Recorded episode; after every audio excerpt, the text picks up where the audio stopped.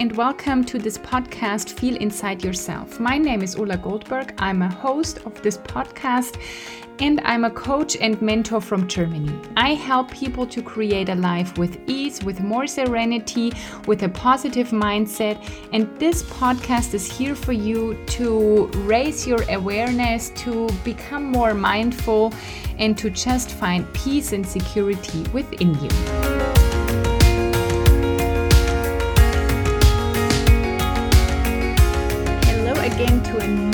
Episode of Feel Inside Yourself and this is my second episode in English and the first solo episode, so I'm a little bit excited.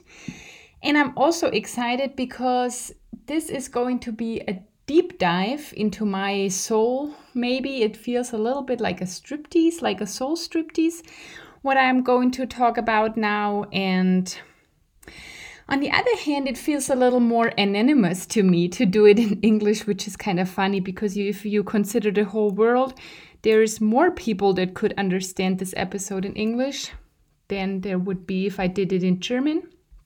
And still, somehow it feels more anonymous and private to me. It's really funny if um, you don't know me yet, you probably don't know that. I think in a former life I was an American. I I have that I don't know. I love speaking in English. Sometimes even I think in English and I used to live in a state in the states for a year.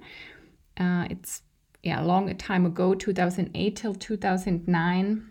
And when I was there, I actually kept thinking and dreaming in English, and it was easier for me to talk English than to talk German. And then, on the last couple of years, I didn't talk that much English. And now I really have the feeling I want to do that podcast more in English. And so today I'm going to talk about midlife crisis. I think I have a little midlife crisis. Well, I'm 35 years old now, and you would maybe think, okay, where's the problem? And I hope this is not the mid of my life. I always say I want to be 100 years old if I'm if I'm fine, if I'm physically and mentally healthy, then I want to be 100 years old because there's so many things I still want to achieve, so many things I want to share with the world, so many goals and dreams and wishes. So I still need a couple more years. But still I I somehow feel I'm in a midlife crisis. Well, a big topic I'm like I said, 35 years old. I will be 36 in a couple of months. So I'm closer to 40 than I'm to 30. And that makes me feel weird a little bit because I think mainly is I'm a 35 year old woman without children. And that itself is not a problem, but for me, I always wanted to have children. When I was like 16 years old, I always thought I was going to have three children by the end by the time I was 30. well, when I was 16, 30 seemed pretty far away. And then at the beginning of my 20s, I lived that year in the US and I was there as an au pair. So I took care of two gorgeous girls a whole year every day. And after that, I was kind of like, okay, don't hurry with kids. because I, ha- I had a great time with the girls and I loved them. But also, I thought, okay, taking care of children all day long is not what I want to do right now. So which was pretty was good when I I mean I was 22, 23 years old, so I still thought okay, you have some time until you're 30. But then mostly in my 20s I was single. When I came closer to being 30 at the end of my 20s, I was never in a relationship where I thought, okay, this could lead to children. So I was mainly single, and the thought of having three children by the age of 30, um, yeah, didn't happen, didn't work out. I mean, I came closer to 30. I didn't have that stable relationship where I wanted to have children. And it was kind of fine. I mean, I thought, okay, you still have enough time, no worries. And then, right before my 30th birthday, I met my husband, my now husband. So when I met him and we we moved in together and we got married after 2 years, the dream of having children or the thought of having children became more realistic now. I mean, as realistic as it had never been before. So I kind of was like, okay, I will have children. no problem. And then it didn't, after we got married, it didn't happen right away. And people kept asking. And I felt a lot of pressure on us because I mean, we wanted to have these children and we tried to have them and it didn't happen. And people ask, and I kind of felt something's wrong with us. But on the other hand, I didn't feel good at all and I I got pretty sick. Not from not getting pregnant, but from just um, going into a burnout, having that depression. And so at, I think before that, I wanted to have children because it would have been a way out of all that stress and all that work. And um, if you're, yeah, you probably already hear what the problem is that you shouldn't have children because you don't want, you don't like your life like it is right now. I mean, it makes more sense to first solve these things and then have children because we all know if you already have children, it's not going to get more easy with children. So, but I kind of that was my wish mm, that I could change my life or or get a break and then decide what I wanted to do if I had children. So it didn't work out that way. I went into the burnout. It changed my entire life and it took a while because from that burnout and depression i was in a lot of anxiety and um, so then there was a time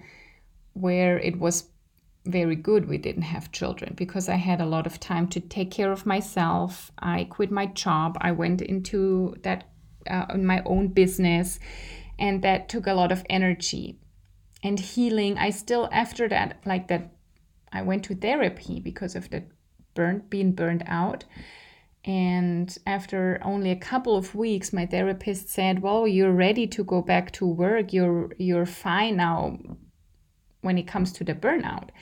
And I still didn't feel fine. And um, we discovered that I was uh, deeply traumatized um, in my childhood. And then I went to therapy another two years because of that trauma, not because of the burnout, but because of the trauma, which most people don't know.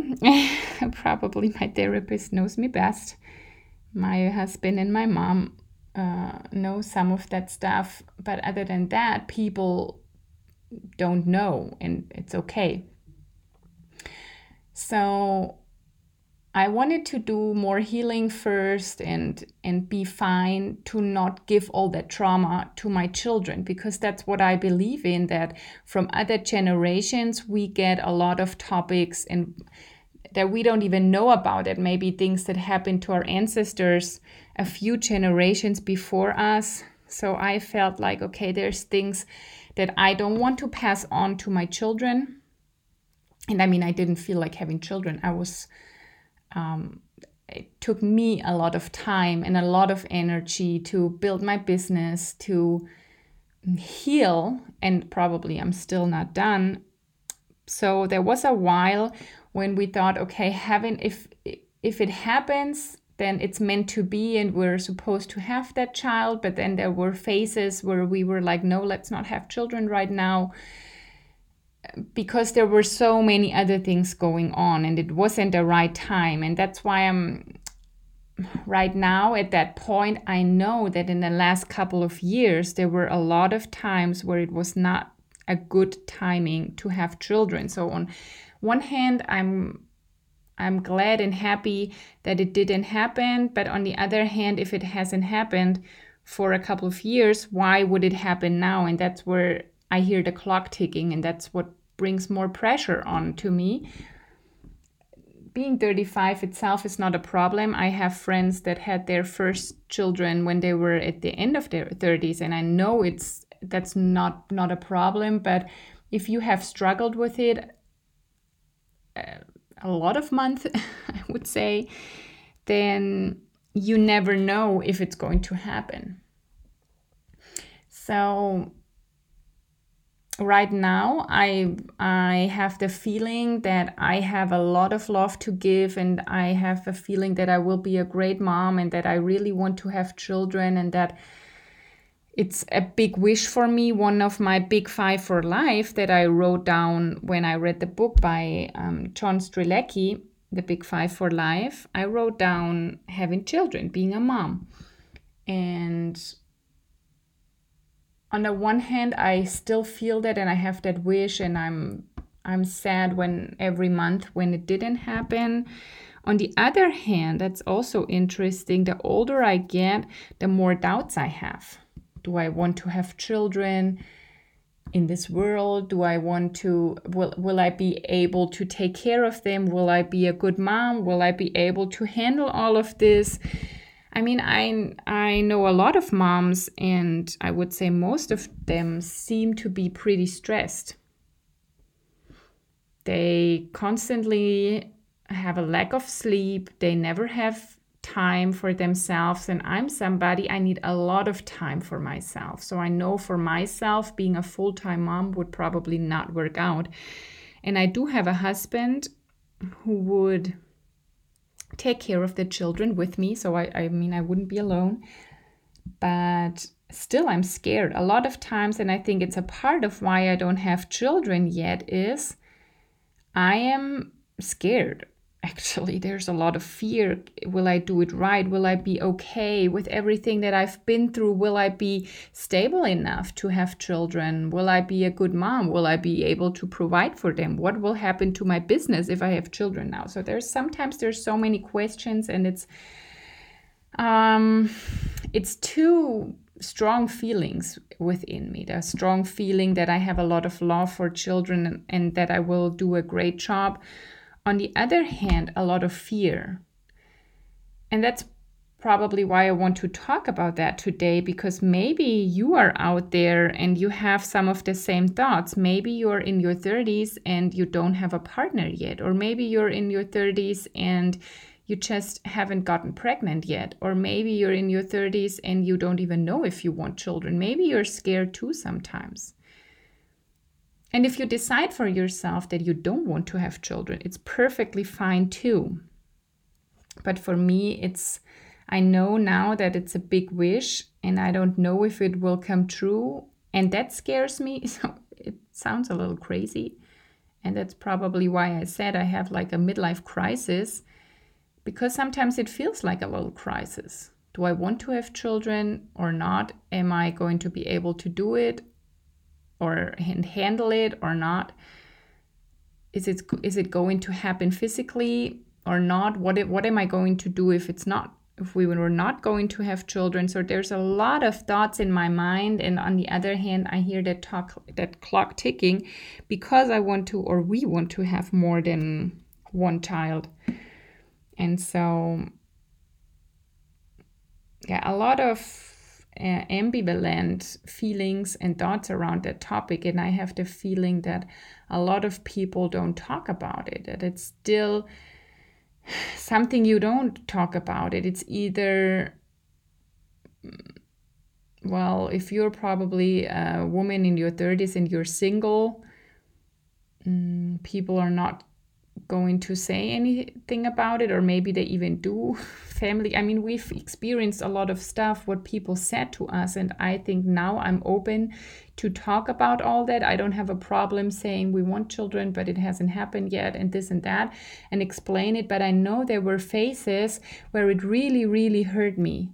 After we got married and people were like, yeah, she's going to be pregnant really soon because most people around me know that I love children and that I'm very good with children. And probably most people thought that I was going to have a lot of children by the age I'm 35 or 30 or something. and now I don't. So you think, or what I thought was, is something wrong with me? What is wrong with me? Why can't I have children? And is, I don't know. So there was a lot of disappointment too over the last couple of years. And I think it wouldn't stress me if I knew, okay, well, it can happen fast. But like I said, it hasn't happened in a while. So why would it happen now?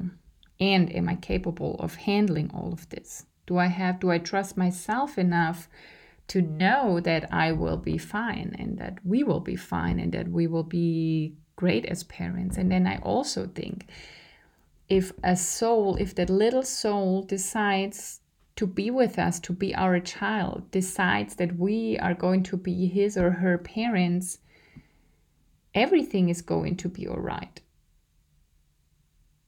So I also have these this, these thoughts and feelings, and on the other hand, I just feel overwhelmed.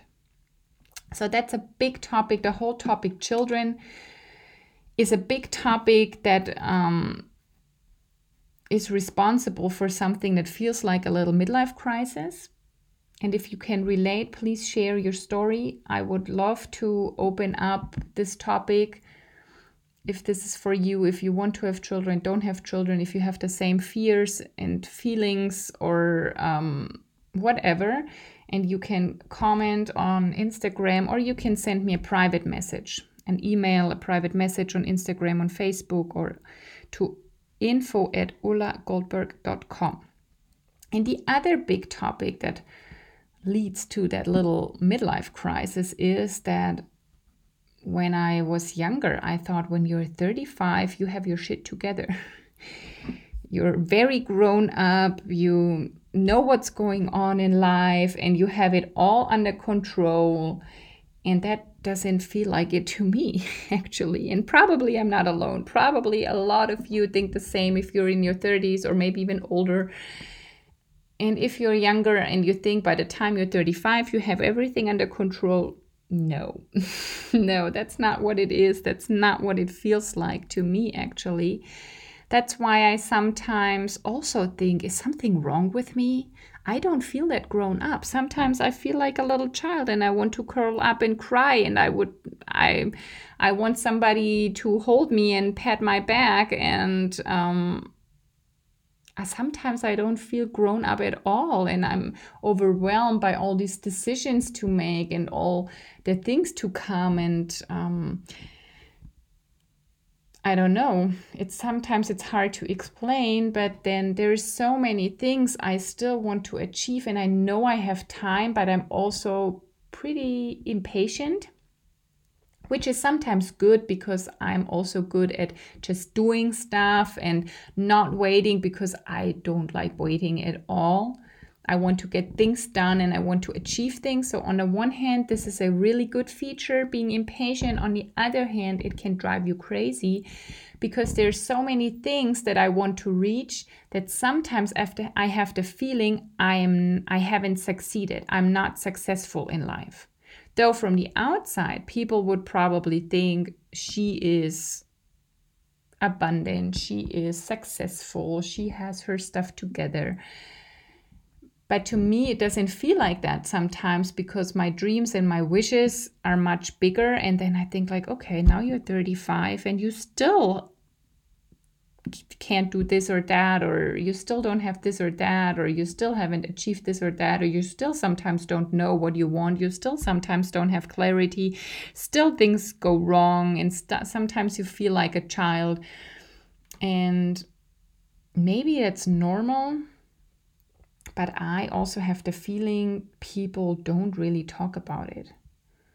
I mean, sometimes I hear interviews from people. I did the the other day, that's why it's so present right now. I heard an interview about somebody, he's a CEO in a um, German company, in a coaching company, and he's been the CEO for a long time and it's a big company and they have like this many employees and stuff and then he said he's 35 and i'm like okay i'm 35 and he has like a wife and two children and this company that's going international and blah blah blah.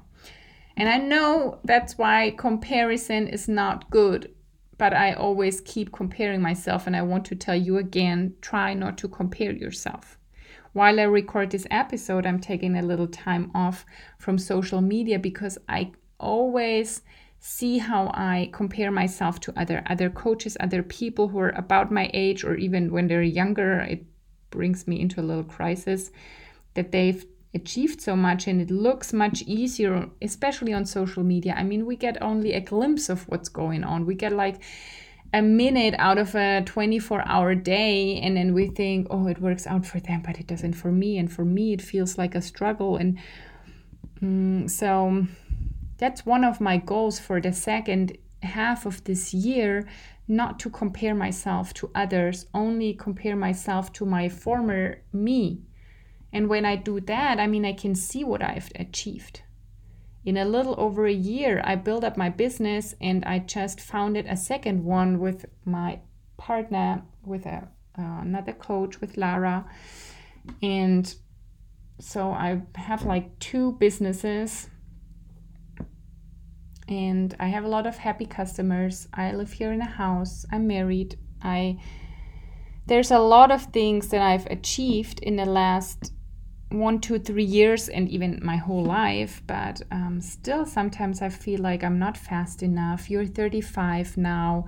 You should, you know, be stable and this and that but then what is stable and what is i mean who defines where you have to be when you're 35 i know i know that this is stupid but i still want to share it with you because maybe you have the same feelings or thoughts. Maybe there's people you're in your 30s and then you have friends that are in a relationship and have children and bought a house or build a house and you think like okay i'm single in my apartment and partying on Saturday.